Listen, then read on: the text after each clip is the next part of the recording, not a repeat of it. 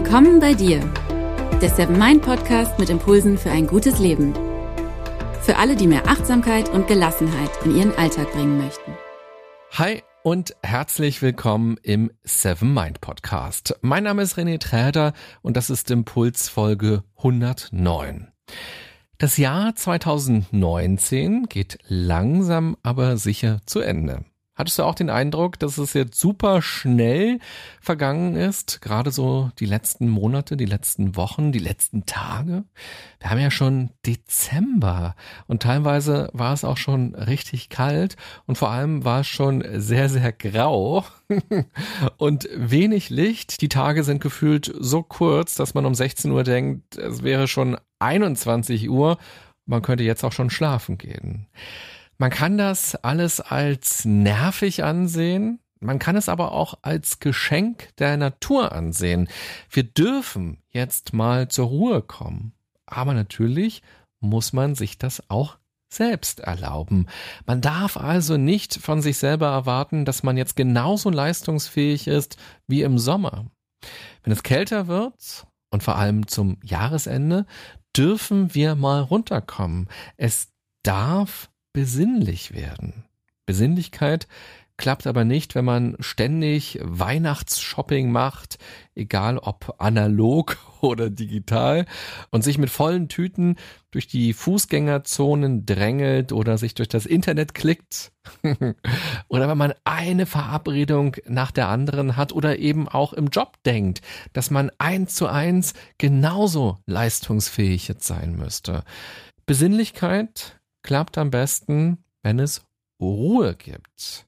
Wenn wir die Welt mal Welt sein lassen und bei uns sind und mit uns sein können.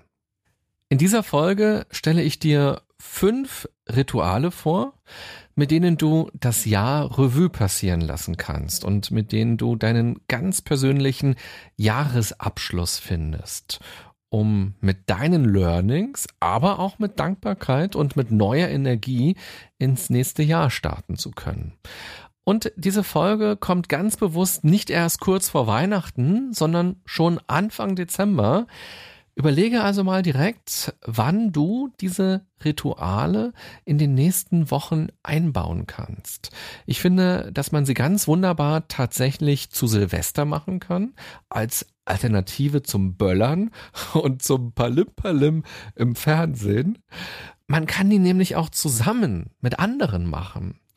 Aber vielleicht magst du ja dir schon direkt jetzt die Zeit dafür nehmen und dich mit diesen Fragen auseinandersetzen und dich quasi selbst zum Jahr 2019 interviewen. Apropos Interview. Jetzt kommt eine Überleitung. Jeden Monat gibt es ja hier im Podcast auch ein Interview. Dafür treffe ich immer spannende Menschen und wir nehmen uns die Zeit, um intensiv auf Achtsamkeit und das Leben zu schauen. Demnächst wird der Spieß mal umgedreht und Seven Mind interviewt mich hier im Podcast. Und du kannst mitmachen, wenn du willst. Wenn du nämlich Fragen an mich hast, wenn es irgendetwas geben sollte, was du gerne von mir wissen möchtest, oder auch wenn du quasi in Anführungsstrichen eine Fachfrage rund um Achtsamkeit hast, dann schreibe doch gerne eine E-Mail an podcast at sevenmind.de. Diese Mail erreicht dann nämlich die liebe Alex. Die bereitet das Interview vor und die wird es auch führen. Und ich bin sehr gespannt, was ihr als Gemeinschaft dann zusammen mit Alex von mir wissen wollt. Bevor ich dir die fünf Rituale vorstelle, noch ein kleiner Hinweis aus dem Seven Mind Universum. In der Seven Mind App findest du viele Meditationen, die dir dabei helfen, runterzukommen und dich mit dir selbst zu verbinden. Und das ist die Basis dafür, um nicht gehetzt durch die Welt und durch den Alltag zu schreiten und eben nichts mehr wahrzunehmen. Deinen Blick schärfen für all das Schöne und Gute kannst du mit Dankbarkeit. Und so findest du in der App den Kurs Dankbarkeit mit sieben Meditationen, bei denen es darum geht, dem Leben Danke zu sagen, sich selbst lieben zu lernen und einfach mal das Atmen auch zu genießen. Den Dankbarkeitskurs findest du in der Kategorie Glück. Alle Infos dazu gibt's auch nochmal in den Show Notes der Beschreibung zu dieser Folge. Egal, ob dir dein ganz persönliches 2019 wie ein Höhenflug vorkommt oder wie ein richtig tiefer Fall, ob es viele besonders schöne Momente gab oder besonders viele schlechte oder traurige, ein Blick zurück lohnt sich immer, finde ich. Dieses Jahr, egal wie es war, ist nämlich ein Teil von deinem Leben. Es gehört zu dir. Es gehört zu deiner Geschichte. Und man sollte nicht den Fehler machen, wie er häufig bei der Geschichtsschreibung passiert, dass man Dinge weglässt oder beschönigt. Ein klarer Blick zurück, ein bewusster und vielleicht sogar auch analytischer Blick zurück hilft dir beim Abschließen, beim Lernen, beim Formulieren von Vorsätzen und Zielen und motiviert vielleicht nochmal auf eine besondere Weise endlich das im Leben zu verändern, mit dem man schon lange hadert und wofür der Mut bislang möglicherweise gefehlt hat. Der Blick zurück muss aber auch gar nicht schrecklich sein oder nicht nur schrecklich sein. Das Jahr hat 365 Tage. Nächstes Jahr bekommen wir sogar einen zusätzlichen geschenkt. Hinter so vielen Tagen werden sich auch schöne Dinge verbergen. Selbst wenn man nach dem kleinen Glück vielleicht etwas graben muss. Vor allem rückblickend. Deshalb Lass als erstes doch mal deine Highlights Revue passieren. Frage dich ganz konkret, was in diesem Jahr für dich gut und schön war. Selbst wenn dir das Jahr rückblickend erst einmal wie so ein Labyrinth vorkam. Ständig war eine Sackgasse und es war völlig unklar, wie es überhaupt weitergehen wird, ob man sein Ziel wirklich schafft.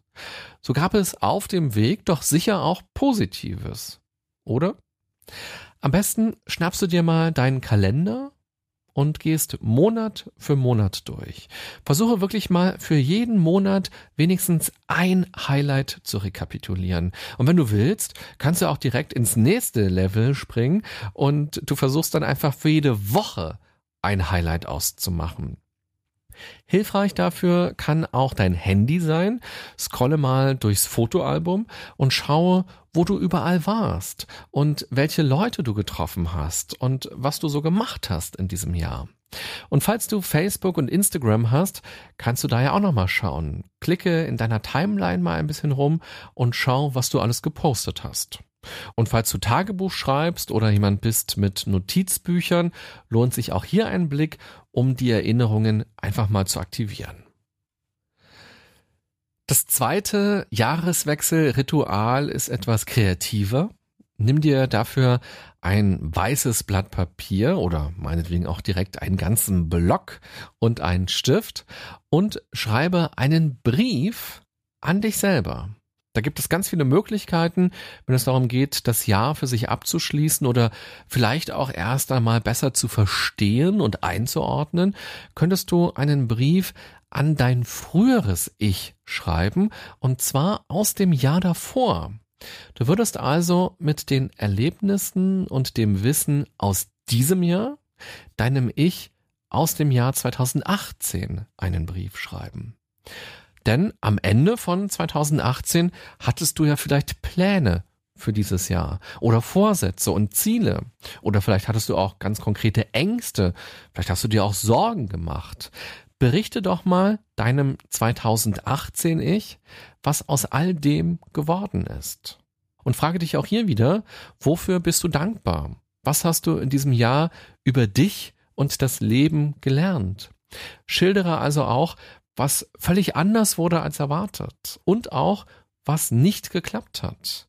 Am besten schreibst du deinem früheren Ich direkt, was du denkst, wieso manches nicht geklappt hat, woran das lag, vor allem Pläne und Vorsätze. Das kann dir nämlich im Hier und Jetzt dann dabei helfen, anders, besser, klarer ins Jahr 2020 zu starten. Frage dich selbst, wie muss ich meine Ziele und Pläne und Vorhaben formulieren, damit sie überhaupt eine Chance haben? Was kann ich dafür tun, dass sie wirklich real werden? Und wie kann ich besser mit Ängsten und Sorgen umgehen, so dass sie mich nicht blockieren oder nicht so stark im ersten Schritt blockieren? Schreibe diesen Brief in so einem Ton, als wärst du dein bester Freund. Schreibe ihn nicht so wie bei einem anonymen Hasskommentar bei Facebook, sondern schreibe das wirklich freundschaftlich und wohlwollend und mit einer positiven inneren Haltung. Das passt übrigens auch ganz gut zu dem, was sich im Impuls zur nächsten Woche erwartet. Da möchte ich nämlich über das Thema Vertrauen, ganz besonders Selbstvertrauen sprechen. Und da geht es nämlich auch darum, wie man mit sich selbst eigentlich spricht. Also, falls dich dieses Thema auch interessiert, hör dir auch in der nächsten Woche den Impuls mal an. Bei den ersten beiden Ritualen ging es jetzt ja teilweise auch schon um Dankbarkeit. Jetzt beim dritten Ritual steht die Dankbarkeit im Mittelpunkt und zwar die zwischenmenschliche Dankbarkeit. Sage doch mal den Menschen, die dich begleitet haben, Danke. Das kann dein Partner, deine Partnerin sein. Das können aber auch die Kinder sein, die du hast oder auch die Eltern, die du hast, die Großeltern oder andere Verwandte, vielleicht auch Freunde, Nachbarn, Kollegen, vielleicht aber auch fremde Menschen, die in diesem Jahr eine Rolle für dich gespielt haben. Vielleicht eine Person von einem Amt, von einer Behörde, die eine wichtige Entscheidung für dich getroffen hat oder die dir einen Tipp gegeben hat. Vielleicht auch Ärzte oder Pflegekräfte. Vielleicht aber auch die Frau, bei der du immer Blumen kaufst oder die Menschen hinter der Kasse in deinem Supermarkt. Danke sagen kann man in der Weihnachtszeit natürlich wunderbar mit einem Geschenk. Aber ich finde, dass es nicht immer Geschenke braucht. Auch mal wirklich Danke zu sagen, ganz bewusst, ist auch eine wunderbare Möglichkeit, um Wertschätzung auszudrücken und jemandem zu zeigen, dass man froh über die Person ist und Dankbarkeit empfindet. Im Alltag kann die Dankbarkeit nämlich schnell untergehen, das kennst du ja wahrscheinlich auch. Und nicht umsonst haben sich in allen Kulturen Riten entwickelt, bei denen ganz bewusst Dankbarkeit ausgedrückt wird. Sei es das Thanksgiving oder das Erntedankfest oder auch Opfergaben für Götter oder auch das Beten. Das vierte Ritual, um auf dein Jahr zu schauen, das ich dir vorstellen möchte, beschäftigt sich bewusst mit den negativen Dingen. Denn natürlich soll man sich nicht selbst belügen und so tun, als wäre alles in Ordnung, wenn es das gar nicht ist. Nimm dir Zeit, um für dich zu erkennen, was du loslassen möchtest. Man könnte auch fragen, was soll im nächsten Jahr anders sein? Allerdings neigen wir Menschen dann dazu, uns häufig nur auf das Äußere zu konzentrieren. Wenn man sich fragt, was anders sein soll, sagt man vielleicht, ich will diesen Job nicht mehr, ich will mehr Geld verdienen, ich will weniger Stress haben, der Nachbar da drüben soll nicht mehr so eine Nervbacke sein und so weiter. Es ist auch gut zu wissen, was man will. Das macht aber nur Sinn, wenn man auch die eigene Verantwortung erkennt. Denn wir sind ja nicht mehr fünf Jahre alt und schreiben einen Wunschzettel an den Weihnachtsmann und müssen dann hoffen, dass er uns unsere Wünsche erfüllt. Wir sollten uns unsere Wünsche selbst erfüllen. Und wenn wir nicht mehr diesen Job wollen und wenn wir mehr Geld verdienen wollen und weniger Stress haben wollen oder die Beziehung zum Nachbarn anders sein soll, dann geht es ja immer um die Frage, was kann ich dazu beitragen? Wie kann ich dafür sorgen? Die Frage, die ich für dieses Ritual mitgebracht habe, war ja, was möchte ich loslassen? Und ganz bewusst nicht, was möchte ich haben? Wenn wir mit dieser Brille mit der Loslassen-Brille auf unsere Wünsche schauen, erkennen wir leichter, warum diese Wünsche sich noch nicht erfüllt haben. Warum wir uns selber ausbremsen oder vielleicht sogar boykottieren. Und wir erkennen eben auch, was wir selbst anders machen dürfen, können, müssen. Füll da gerne das Wort rein, was dir am angenehmsten erscheint oder am motivierendsten. Denn nur so kann sich ja auch was verändern. Dazu gehört zum Beispiel, bestimmte Glaubenssätze loszulassen oder Sicherheiten loszulassen, Ängste loszulassen, auch Konflikte loszulassen. Denn einen neuen Job gibt es ja nur, wenn man den alten aufgibt. Das klingt so wahnsinnig banal, aber genau daran scheitert der Jobwechselwunsch bei unzähligen Menschen.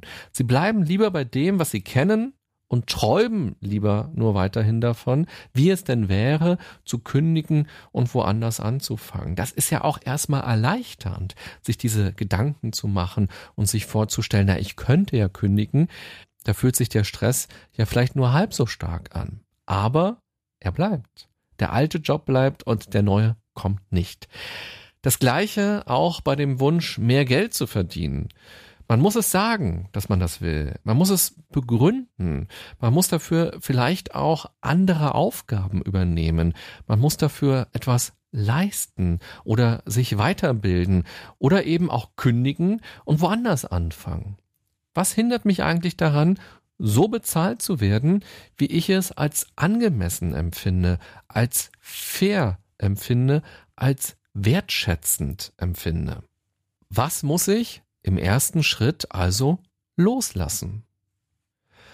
Und statt sich nur zu wünschen, weniger Stress zu haben, geht es ganz oft darum, sich neues Verhalten zu erlauben und das Alte loszulassen, auch Glaubenssätze loszulassen, die einen immer wieder an die Grenze der eigenen Leistungsfähigkeit bringen. Loslassen kann man außerdem zwischenmenschliche Beziehungen, die einem nicht gut tun, oder man kann Emotionen und Gedanken Step by Step loslassen, die einen behindern. Und wenn man das nicht alleine schafft, dann kann man sich ja auch Hilfe suchen für das Loslassen. Also, was möchtest du gerne loslassen? Etwas, das dich schon seit Ewigkeiten begleitet? Oder etwas Konkretes aus diesem Jahr, aus 2019. Das könnte zum Beispiel ein Scheitern sein, das doll an dir nagt. Der Jahreswechsel macht es möglicherweise einfacher, dieses Erlebnis endlich loszulassen und neu durchzustarten. Und schließlich das fünfte und letzte Ritual, das ich dir für deinen persönlichen Jahresabschluss vorstelle. Schau bewusst auf deine Erfolge. Auch hier kannst du nochmal deinen Kalender und deine Notizen zur Hand nehmen. Frage dich, was dir geglückt ist. Das können berufliche Dinge sein, das können aber auch private Dinge sein. Zum Beispiel in der Familie, im Freundeskreis, in der Nachbarschaft oder bei dir persönlich. Und denke daran, das können auch kleine Schritte sein, auch kleine Erfolge, schon allein, wenn man sich überwunden hat und etwas getan hat, kann das ein Erfolg sein, auch wenn die Tat an sich möglicherweise nicht erfolgreich war. Also zum Beispiel die ersten Bewerbungen loszuschicken. Auch wenn man am Ende keinen neuen Job bekommen hat, ist ein Erfolg. Ein Konflikt anzusprechen ist ein Erfolg, auch wenn der Konflikt sich dadurch nicht gelöst hat. Vielleicht hast du eine Sportart für dich gefunden, die du nun regelmäßig machst. Vielleicht hast du tatsächlich einen Job bekommen, der dir ganz wichtig war und auf den du schon lange gewartet hast.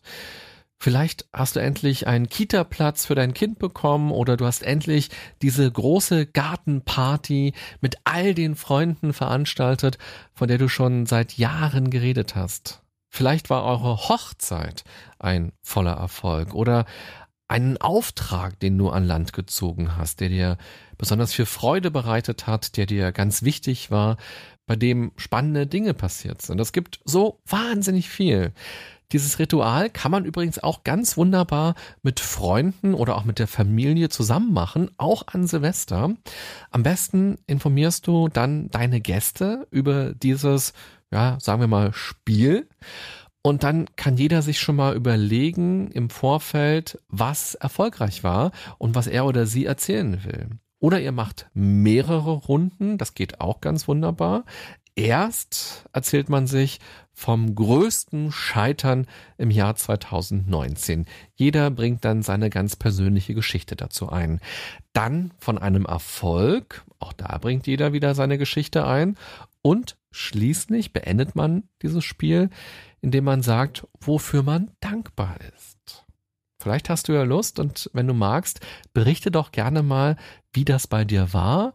Und wenn du magst, kannst du auch gerne mal schreiben, wenn du noch ein anderes Ritual hast. Also wie beendest du denn für gewöhnlich deine Jahre? Welche Techniken, welche Methoden hast du für dich entwickelt, um nochmal Revue passieren zu lassen, was alles passiert ist und um dann eben auch gut in das neue Jahr zu starten?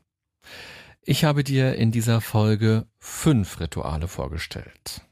Dazu gehört, deine Highlights dir mal anzugucken. Was war also gut und schön in diesem Jahr? Dann etwas kreativer, dir selbst einen Brief zu schreiben, deinem vergangenen Ich einen Brief zu schreiben. Dann mit Dankbarkeit auf die letzten Monate zu schauen und hier vor allem auch auf die zwischenmenschlichen Beziehungen und wirklich mal Danke zu sagen. Außerdem habe ich dir vorgestellt, auch auf die Schattenseiten ganz bewusst zu schauen und dich zu fragen, was du loslassen könntest und schließlich aber auch die Erfolge und das auch mal zu feiern und sich mal hier zu fragen, was hat denn eigentlich geklappt und auch kleine Schritte hier zu würdigen.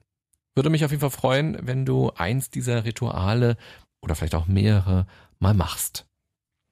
Ich wünsche dir in jedem Fall schon mal einen schönen Rückblick auf dein ganz persönliches Jahr 2019 und einen guten Start ins Jahr 2020.